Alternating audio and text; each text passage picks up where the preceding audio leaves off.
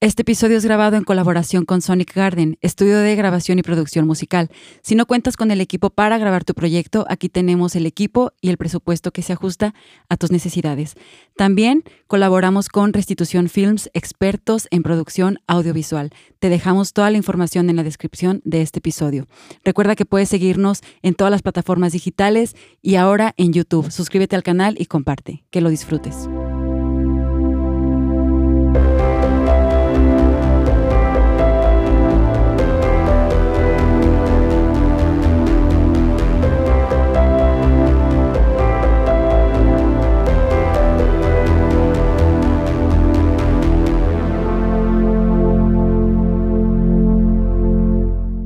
¿Qué tal amigos? Bienvenidos de regreso a De Roto a Roto. De nuevo en el estudio, muy feliz, contento. Isaac, bienvenido.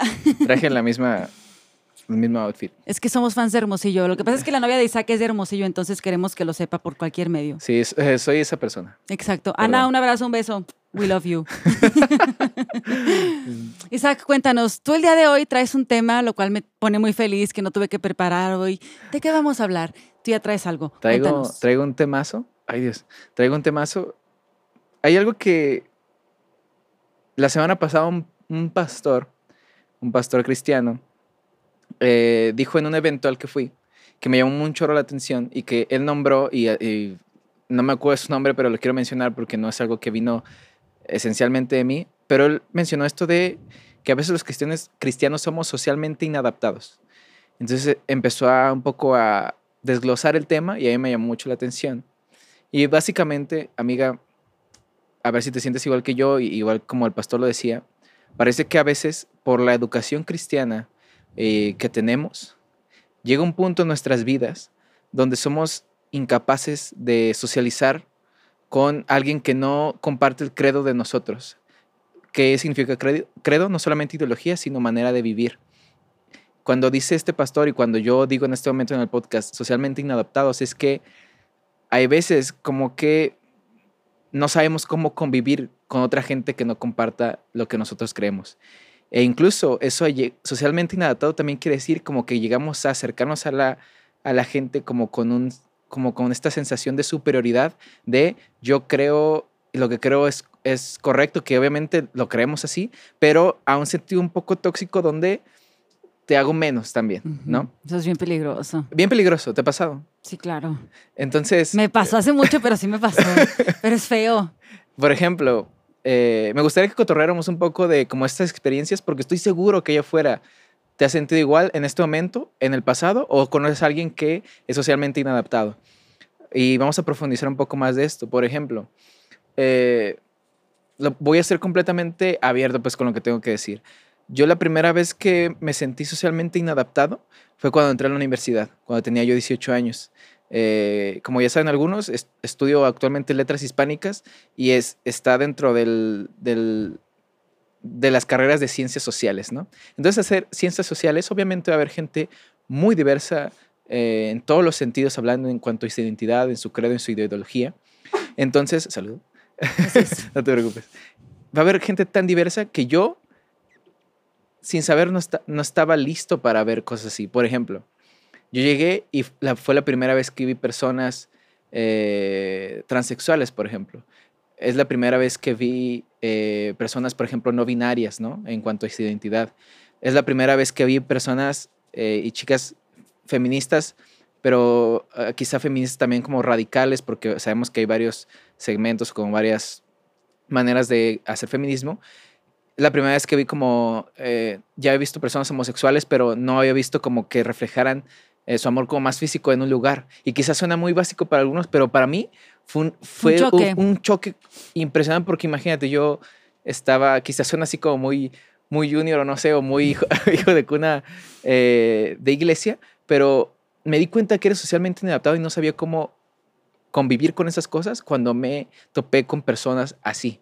Entonces, me gustaría que pudiéramos charlar sobre cositas que quizás nos decían, que yo creo que en su mayoría con una buena intención, pero que al final del día terminaba haciendo que no pudiéramos convivir con esa gente. Y al final, si el propósito de alguna manera es compartir eh, lo que crees y demás y que vaya otras personas, debemos saber cómo socializar y cómo convivir con esas personas, ¿no?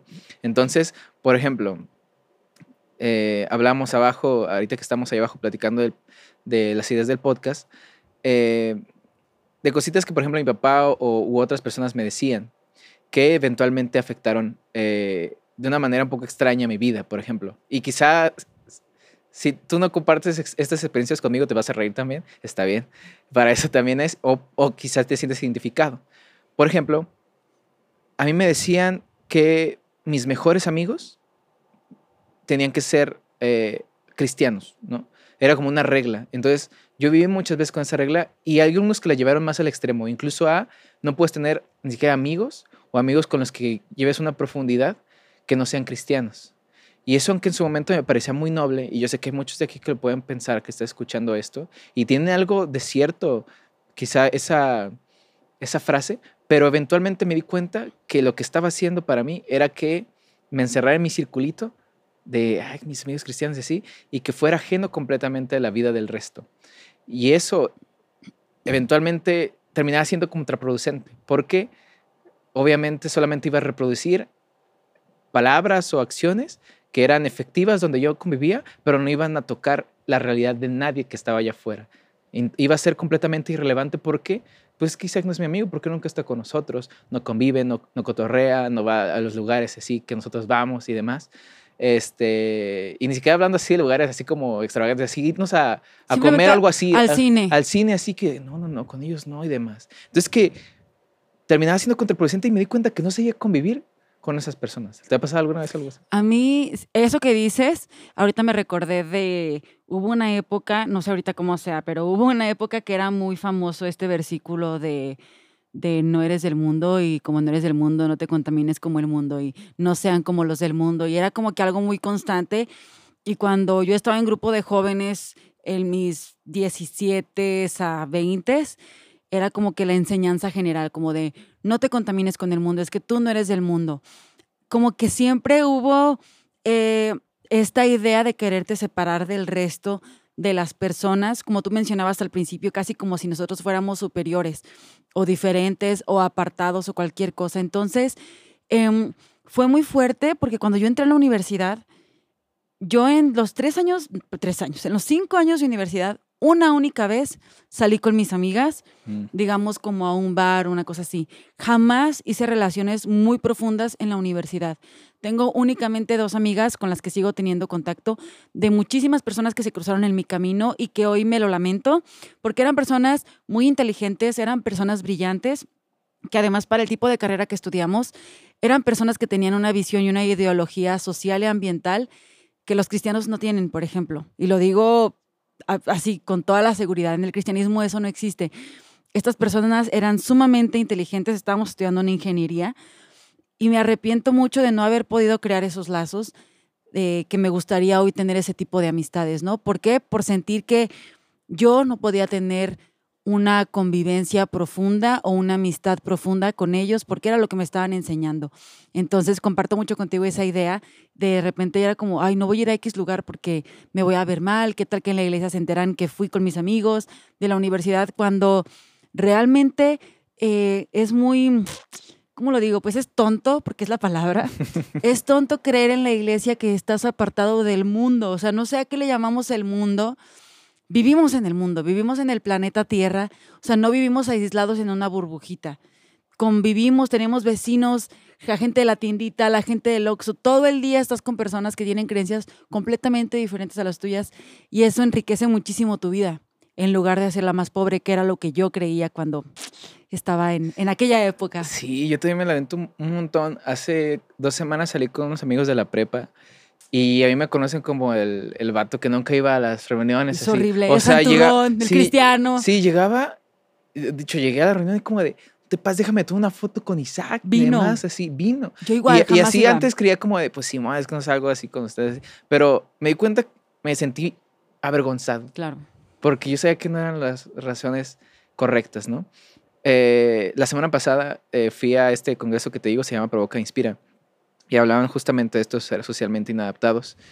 Y lo que quiero llegar no es que neguemos nuestra fe o demás, pero sí tenemos que ser inteligentes de cómo la abordamos. Eh, por ejemplo, un lugar, así una experiencia que te voy a contar, una anécdota donde siento, siento que fue como una epifanía, así que como de yo tengo que hacer esto así.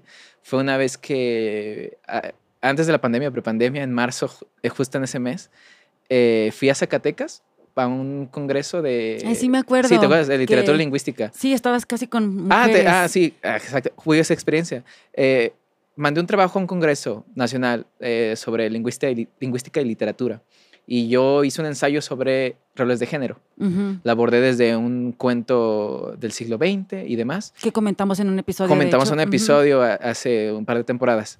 Y, y a mí me daba un montón de miedo, porque generalmente yo en mi carrera todavía me cuesta así como encontrarme eh, y lo que creo, encontrar, encontrarme lo que creo dentro de ese, ese, ese mundo, ¿no? Que no debería ser así, pero me cuesta todavía. El punto es que fui al Congreso y, y, y generalmente vamos a escuchar en el medio cristiano, obviamente, que, que la perspectiva feminista actual está mal y demás, y así, y por ende no sabemos cómo comunicarnos con, con, esas personas, ¿no? Que parece como que fueran de otro mundo, pero no sabemos en realidad, y yo tampoco sabía, todavía me cuesta incluso. Entonces yo estaba en la mesa de diálogo así, y un montón de personas allá, eh, había una chica de México y otra creo que era del norte, no sé bien de dónde, pero la chica sumamente feminista, con su pañoleta, stickers eh, pro aborto y demás, y así, en ese momento, quizá para algunas personas no es nada eh, ajeno, pero para mí era eh, así, me daba mucho miedo hablar con dos personas que evidentemente iban a tener muchas opiniones encontradas conmigo, pero yo dije, pues asumo el reto, ¿no? Entonces expuse y estuvo genial porque pude hablar dentro de mi trabajo sobre principios bíblicos sin citar a la Biblia, sin, sin, mencionar el nombre de Dios, no porque me avergüence de él, sino porque de alguna manera entendí dónde estaba. O sea, si yo llegaba a ese congreso a decir, no, pues es que la Biblia tiene esta perspectiva y de Dios y así, aunque fueran opiniones que quizá ellas compartan, pero que yo invada con mi credo ahí, Exacto. no iba a ser inteligente. Iba a ser un sesgo. iba a cerrar. sí, se iba a cerrar completamente. Entonces, tengo que ser más inteligente que eso. Entonces dije, este es el espacio donde debo estar. Y al final, gracias a Dios, eh, estuvo bien chido porque pude hablar con la chica y con otras personas de ahí de, del Congreso y se impresionaron muchísimo cuando supieron que era cristiano. Y le dije, es que sí. Y dije, es que no, no te creo que eres cristiano. Y dije, pues que sí. Porque ya tenían también una idea. Ellas tenían una idea de cómo ibas a ser. Estaban predispuestas de cómo es un cristiano, ¿no? Entonces yo dije, es que justamente es lo que yo creo que no debe pasar. Porque ni, ni ustedes deben de asumir que todos los cristianos somos como parece que somos, ni nosotros debemos asumir sobre ustedes así. Entonces le dije, yo creo que, les dije así abiertamente, yo creo que Dios me está diciendo que yo tengo que estar aquí, en estos espacios, pues, y ser más inteligente como comparto. Y creo que esa experiencia fue la primera vez que primera vez después de mucho tiempo que no me sentí socialmente inadaptado y que mi fe tenía fuerza, pues, y sentido y que podía eh, corromper en, en, un sentido eh, al mundo, pues, o sea, digo corromper como trastocarlo, así como que podía ser esa espada doble filo que a veces hablan, ¿no? Como que sentí por primera vez eso. Sí, como que podía ser una buena influencia sin necesidad de ser invasivo o agresivo, porque a veces creemos que los cristianos se mueven con una bandera de paz y que somos pacificadores y somos completamente lo contrario. Me estaba acordando el otro día, creo que lo mandé al grupo, compartir el video de cuando fuimos a tocar a la marcha de Gloria. Ah, sí. Ah, no estoy, es que no estás en el grupo, pero bueno, mandé el video donde me dijeron de que hija, hija del demonio, bailando para la carne. Ah, casi, ya me acordé de. Ajá, o sea, eran cristianos atacándome a mí solamente porque mi forma de expresarme cuando estoy haciendo música es diferente a la de ellos. O sea, porque no me vieron con un pandero y la falda larga, ya yo era la esposa de Satanás. O sea, para mí fue como muy fuerte que incluso amigos de mi hermano que no son cristianos y gente que me conoce se puso a, defenderme de los mismos cristianos. Qué loco. Entonces es, es como algo muy curioso. A mí me pasó, yo tuve una experiencia similar a la tuya. Similar, pero lo hice al revés. Yo invité a dos amigos de la universidad a un evento masivo cristiano mm. y no causó ningún impacto en ellos, o sea, ellos siguieron con su vida, no me juzgaron, es como, Nea, te seguimos queriendo, sigue siendo nuestra amiga, no volvemos a ir a un evento de esos porque no, no conectaron con nada, ¿no? O sea, y yo supongo que no, pues no les hice sentir nada tampoco con lo que yo les dije, que esa es mi forma de vivir mi fe, era muy by the book en ese momento de la vida. Pero hace poquito me encontré con esa amiga que me acompañó a ese evento y me dijo de que, Nea, ¿te acuerdas de este evento que nos invitaste? Ni me acordaba. Me dijo, fue como una misa súper larga de tres horas, así lo escribía ella, misa súper larga de tres horas, este, pero qué bonita la comunidad y tocaban música, pero me acuerdo que fue larguísimo. A fin de cuentas, creo que uno de los errores del cristianismo es que queremos imponer una verdad que es nuestra verdad o que creemos que es nuestra verdad, porque al fin de cuentas siento que aunque tú eres cristiano y yo tengo creencias cristianas, nuestras verdades son diferentes y creemos las cosas diferentes, pero en el cómo lo abordamos, que es lo que estás diciendo, es lo que nos hace ser inadaptados sociales. Completamente. De hecho, algo más que me que siento que me hizo ser socialmente inadaptado y, a muchos de nosotros, quizás suena muy radical, pero a mí, estoy hablando de mi, perspectiva, Él, no a mí yo. Por ejemplo, había personas que me iban a decir que una manera como ser muy devoto a mi fe era de que el lugar que llegara tenía que aclarar y recalcar que era cristiano. Mm. Así, hola, soy Isaac, tengo 22 años, estudio esto y soy cristiano. Y voy a, en algún momento de, no sé, de este curso donde estemos, quiero platicar contigo. Entonces en su momento me hacía mucho sentido. Y quizá para la persona que me lo decía o las personas que me lo decían en su contexto, hacía mucho sentido y antes, no me dejarás mentir, el efecto que tenía de decir soy cristiano era muy distinto al que tiene para, ahora para nosotros, ¿no? Antes era de, todavía me acuerdo que era como de, ah, ¿eres cristiano? Ah, pues seguramente eres buena onda, eh, pacificador, pacifista, eh, no sé. Tienes una conexión con Dios. Un sinónimo de algo espiritualmente muy chido y así. y, la, y, o sea, tristemente, para mi generación, al menos yo estoy seguro que también para la tuya, cada vez esa connotación o ese significado se va haciendo más para el otro lado.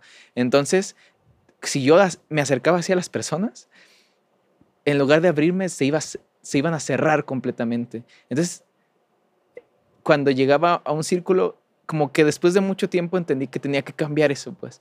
Insisto, no porque me avergonzara de lo que creo así, pero si quiero profundizar un poco más, tengo que ser más inteligente de cómo comunico lo que estoy haciendo y no ser un socialmente inadaptado de llegar y decir, bueno, yo creo esto es la verdad y, y en algún momento voy a llegar a salvar tu vida porque te voy a hablar de este mensaje que no sabes y así. Cuando a veces eso hasta suena muy colonialista, no sé, así como muy, muy invasivo, pues entonces son esas cositas muy conquistador. muy conquistador, así, o muy como si yo fuera el salvador, así. Yo voy a llegar a salvar tu vida y a darle significado y, er, y eso, yo sé que para quien escuche de fuera que no está nada, nada involucrado en la iglesia, suena súper gracioso, yo sé, pero e, era lo que vivía, pues, y no lo entendía. Eh, con el tiempo, pues, tienes que ser como de herramientas y, y ser mucho más inteligente, pues, como mucho más eh, perspicaz para leer dónde estás.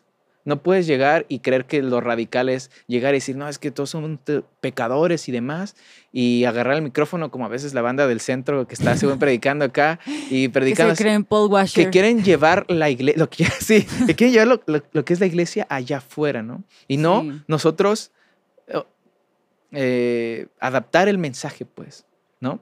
Algo que, que yo he entendido, y eso es muy personal, pero yo he entendido que yo no estoy aquí para, para salvar a nadie ni para eso de compartir las buenas nuevas y hmm. bautícense y todo eso. Yo, yo entendí que yo no estoy aquí para eso. O sea, yo estoy aquí pues para convivir con otras personas, aprender de ellos, de sus creencias.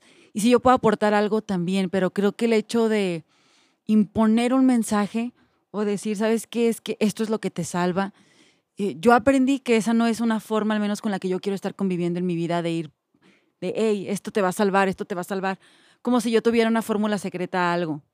Cuando no es así, yo creo que toda experiencia con Dios, a fin de cuentas, es personal y es única.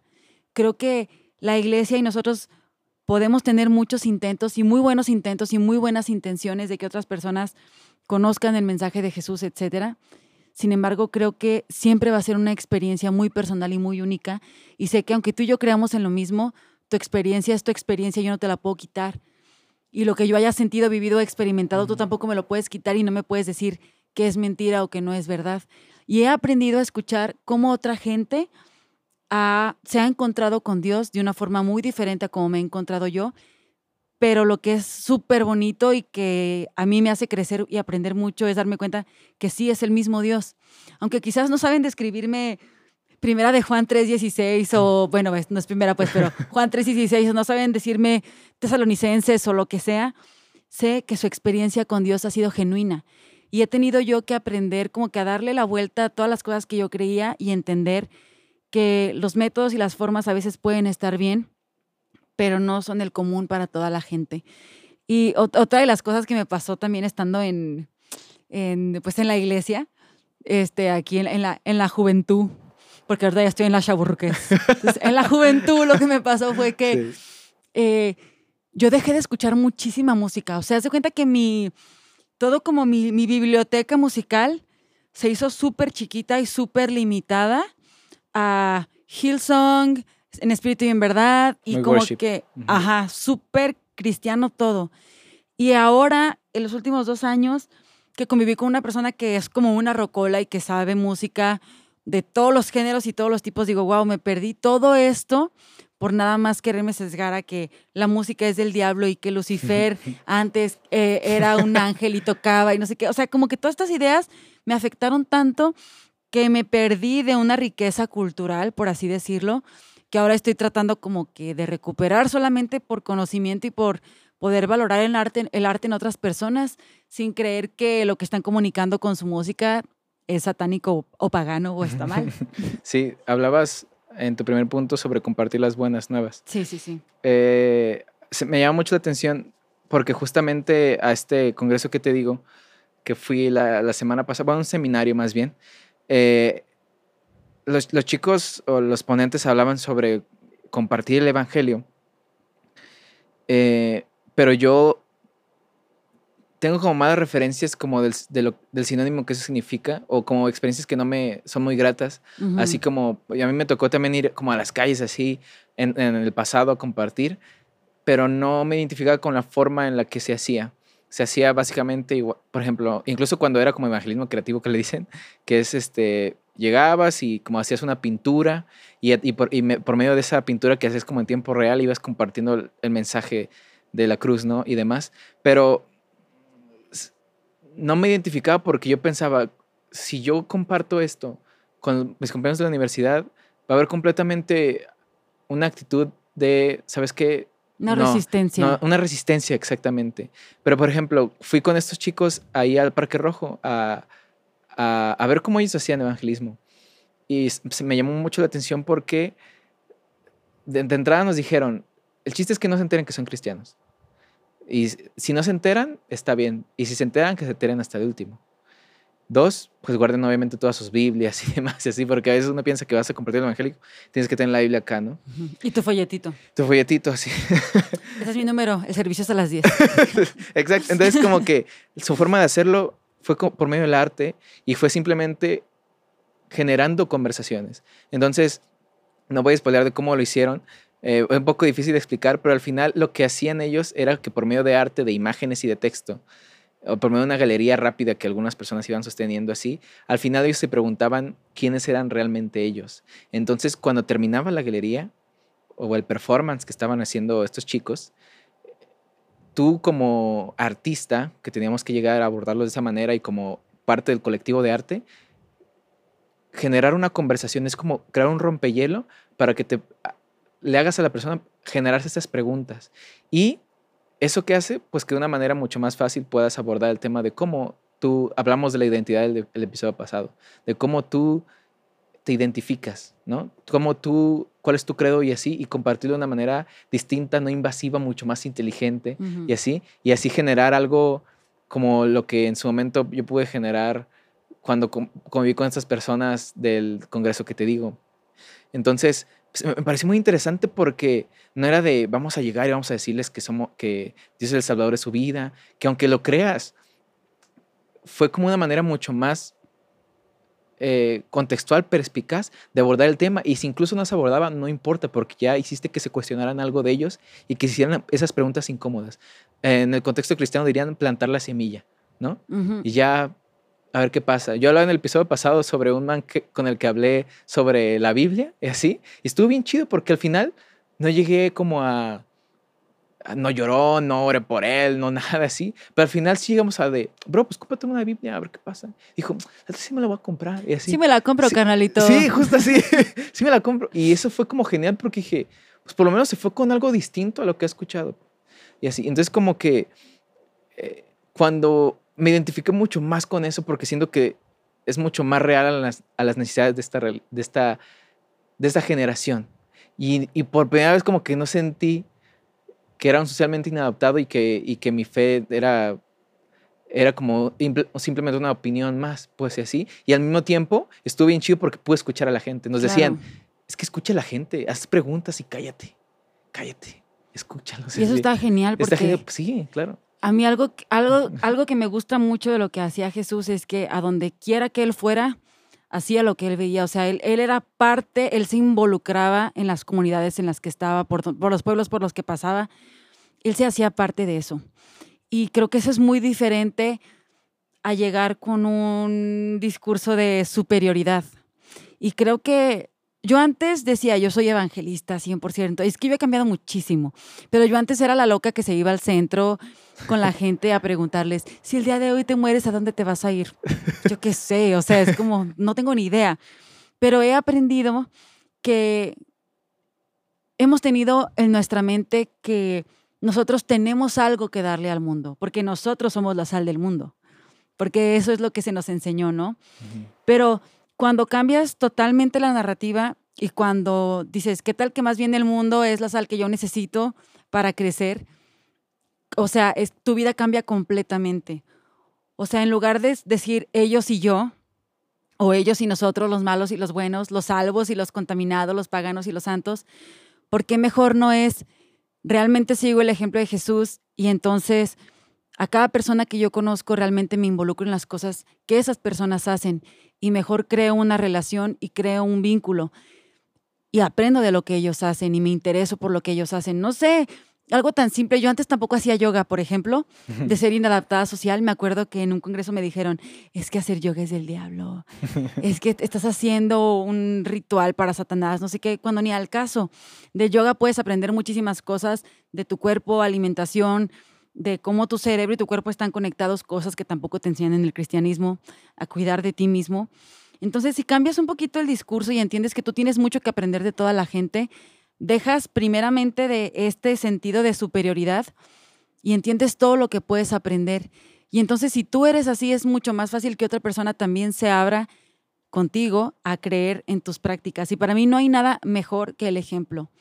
O sea, creo que si realmente tú quieres ser influencer, si tú quieres influir realmente en la vida de otra persona o quieres ser em, algo positivo para alguien más, no importa, tú puedes decir muchísimas cosas, pero tu ejemplo siempre va a hablar más fuerte. Sí, la forma en que tú vivas. Sí, José Jesús primero se preocupaba, los sanaba, eh, platicaba con ellos y demás, y después venía también como un mensaje.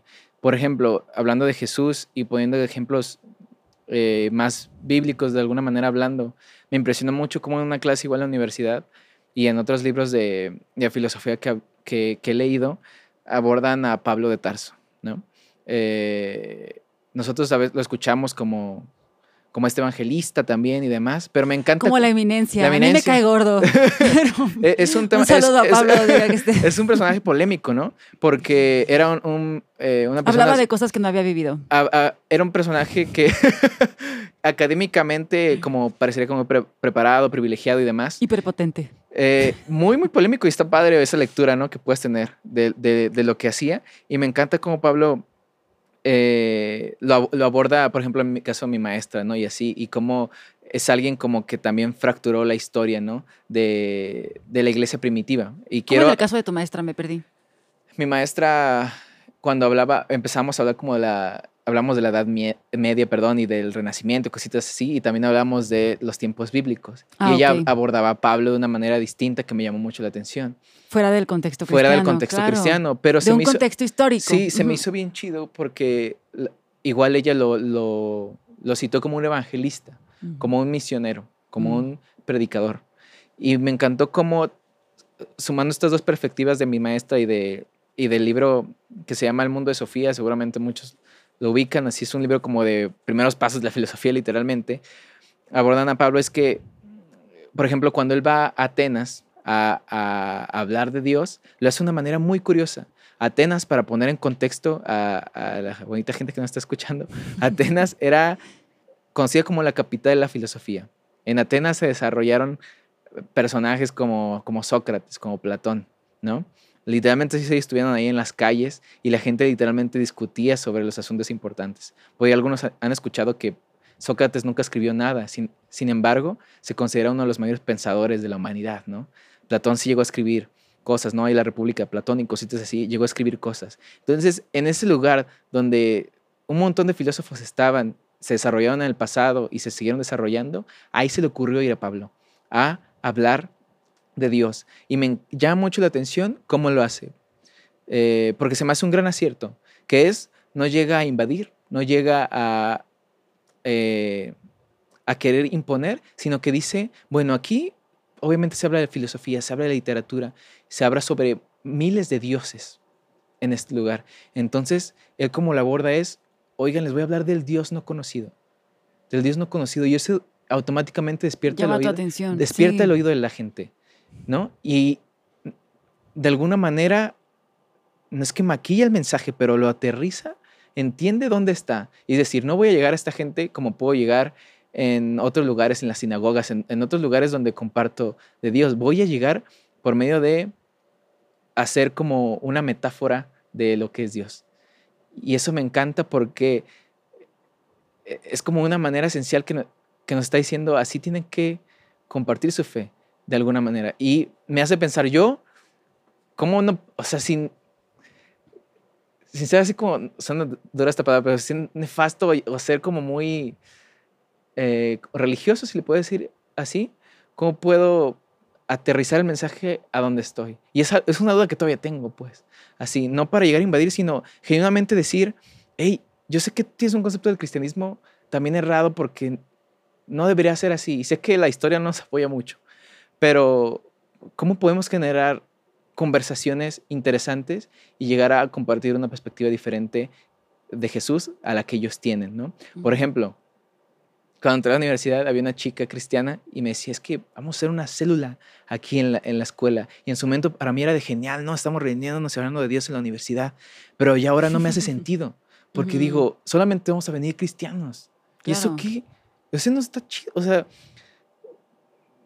no, no, no, es nada diferente a lo que ya hacemos, pues. Exacto. ¿Cómo genero conversaciones con, con, las otras personas, no? Y no para, como tú dices, no para simplemente meter mis ideas, sino para, para saber que ellos, lo que ellos piensan también, y así. Y, y, que ellos puedan escuchar lo que yo pienso y cómo, por qué creo lo que creo, como dice Diego Rosarín, saludos. Este, eh, eso me llama mucho más la atención. Y es una interrogante que tengo todavía que no tengo respuesta, pues, al menos en mi círculo, pero que creo que vale la pena primero preguntarnos si somos socialmente inadaptados y dos, ¿cómo, cómo lo hacemos para no serlo? ¿Cómo lo hacemos para... para porque el, mensaje es, es efectivo y es profundo y demás. Y yo estoy seguro que lo deben de escuchar. Pero, ¿cómo lo adaptamos? ¿Cómo, ¿Cómo hacemos eso? Yo creo que, vuelvo a lo que te dije hace ratito, yo creo que un mensaje en el que creemos y un mensaje que es ya tan poderoso por sí mismo, no hay nada que le tengamos que hacer o agregar para que llegue a alguien. O sea, yo creo simplemente lo que te decía.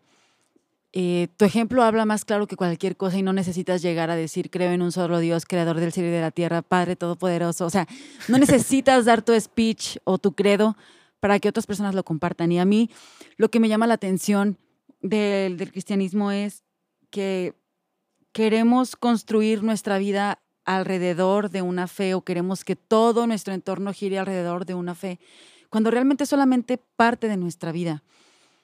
Creo que sí, muchas de las decisiones que tomamos son influenciadas definitivamente por esta fe que tenemos, pero creo que cuando ya es una relación genuina que se ha construido tú y Dios, como sea que es tu relación, eh, las cosas se van dando.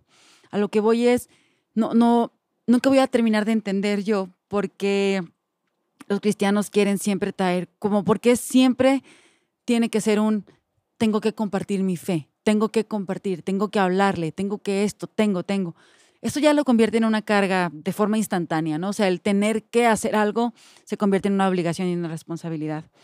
Cuando yo creo que lo más genuino y lo más bonito es simplemente vivir de acuerdo con lo que tú crees y saber que en el momento que se te presente la oportunidad, sin que tú llegues a decir, te quiero hablar de algo, eh, de nuevo, el, mensaje habla por sí solo y no necesitamos ni maquillarlo, ni agregarle, ni ponerle absolutamente nada. Creo que así como nosotros tenemos el interés de hablar con las personas por X, o sea, como tú lo pones, los cristianos tenemos el interés de hablar con otra gente para ver qué piensan, qué opinan. Ese mismo interés se puede generar de allá para acá, simplemente porque nos vean vivir de una forma congruente. Creo que la congruencia es fundamental en estos tiempos y no sé, yo así lo, yo así lo pondría y así creo que, así es como creo, al menos yo, que he aprendido a ser adaptada socialmente sin tenerme que preocupar demasiado por cómo seguir o hacer las cosas que creo que se me impusieron en la iglesia que debía de hacer o no hacer y simplemente teniendo el deseo genuino de interesarme por otras personas, de construir amistades, incluso mi familia, de ponerle más atención a mi familia y menos a las cosas de la iglesia entendiendo que la vida no nada más se trata de eso.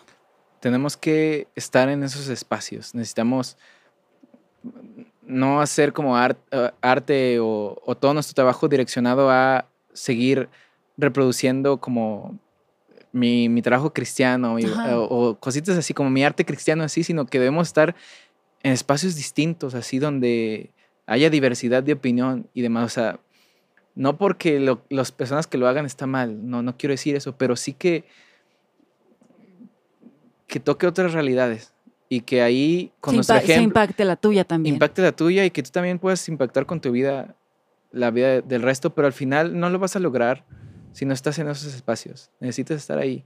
Y obviamente tener convicciones fuertes y así, porque al final es importante que tú puedas sostener lo que crees y así, puedes escuchar y, demás. Entonces, definitivamente tenemos que estar en esos espacios. Es como mucho con la bandera en la que, con la que voy hoy en día, así de, ¿por qué yo ya no quiero reproducir nada que vaya hacia la iglesia únicamente, sino que, ¿cómo hago, que cualquiera lo pueda escuchar o cualquiera lo pueda ver? Y eso es un gran reto para alguien socialmente inadaptado que, como yo a veces sigo siendo, pues, y que no quiero así. Y yo sé que muchos no, no queremos así. Entonces, no sé, la pregunta está, ¿eres socialmente inadaptado? ¿Eres o no eres? No, y a fin de cuentas, de nuevo, como hemos dicho en episodios anteriores, este es un espacio que invita a la reflexión, al análisis y a la autocrítica. Entonces, pues no sé, yo te lo he dicho, yo ya viéndolo de fuera y habiendo estado adentro, y afuera y adentro me refiero a un sistema y una comunidad que se crea aislada y separada del mundo, puedo ver lo dañino que eso puede llegar a ser y lo beneficioso que puede ser ponerte otros lentes y decir, ok, le voy a dar por otro lado. Entonces, hay, eh, hay chamba que hacer, pero siempre, siempre creo que el trabajo es con uno mismo. Entonces, comunidad rota, con esto los dejamos. Recuerden que cada episodio termina con tarea. Siempre hay tarea que hacer, o sea, no es como que ya... introspección. Exacto, siempre es introspección y trabajo que tiene que hacer uno con, con uno mismo. Muchas gracias por invitarme. Estoy bien feliz de que hayas estado aquí. Yay. Vuelve pronto. Vuelve. Que sin ti la vida. es cierto. Comunidad rota, gracias. Escríbanle a Isaac, por favor, ruéguenle que esté más seguido aquí conmigo porque yo me siento como que me falta una pata, una mano, algo sin estar con, con Isaac. Oye, una pata, una pierna. Eh, eh, está bien. Ok. Bueno, si les gustó, compartan. Recuerden que pueden escucharnos en todas las plataformas digitales, que estamos en YouTube y que grabamos en Sonic Garden, estudio de grabación y producción musical, con Restitución Films. Nuestro gran amiguísimo Sayo Olvera. Gracias. Gracias.